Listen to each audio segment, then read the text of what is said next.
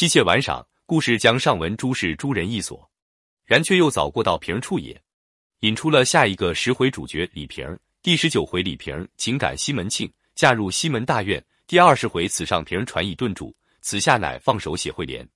第二十九回无神仙兵鉴定终身，预示了主要人物的命运结局，乃一部大关键也。下文接照此结果，此数人也。第三十回蔡太师谈恩惜爵，西门庆生子加官。开始转写西门庆走向他人生的辉煌顶点，等等之类的。不仅每十回一单元的第九十回充满神秘玄机，而在每单元中间的第五回，其实也是一个关键所在。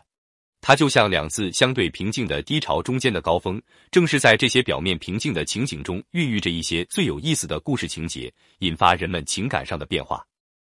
如第五回武大郎被谋害，除掉了西门庆和潘金莲的眼前障碍。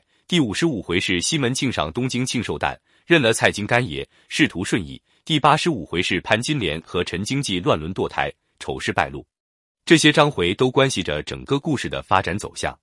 这一切都充分的表明，《金瓶梅》在叙事布局方面与数字五也有着密切关联。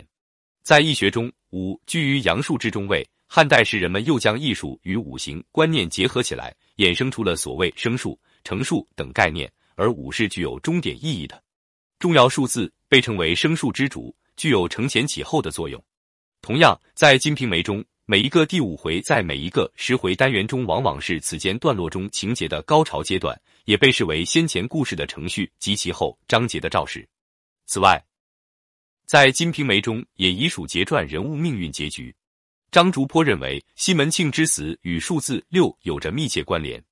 在《周易》的理论中，认为六代表阴爻，也暗指女性。《金瓶梅》中有两个六儿，潘六儿和王六儿。潘六儿即潘金莲。张竹坡已在第七回中点出：两六儿和儿迷六儿者死，两阴不能当，两辅效力见也。他于三十三回又曰：六者阴数也。潘六儿与王六儿合成重阴之术，阳已全尽，安得不死？这也预示着西门庆将在三十三岁而去。待王三官前往东京去拜见六皇公公时，张竹坡又提示曰：“三去而六来，阳气尽矣，故西门死也。”到了第七十九回，西门庆吃醉酒后，与王六儿、潘金莲接连两番恶战，在药力的激发下，登记游肝肾水窟。到了正月二十一日，挨到四排时分，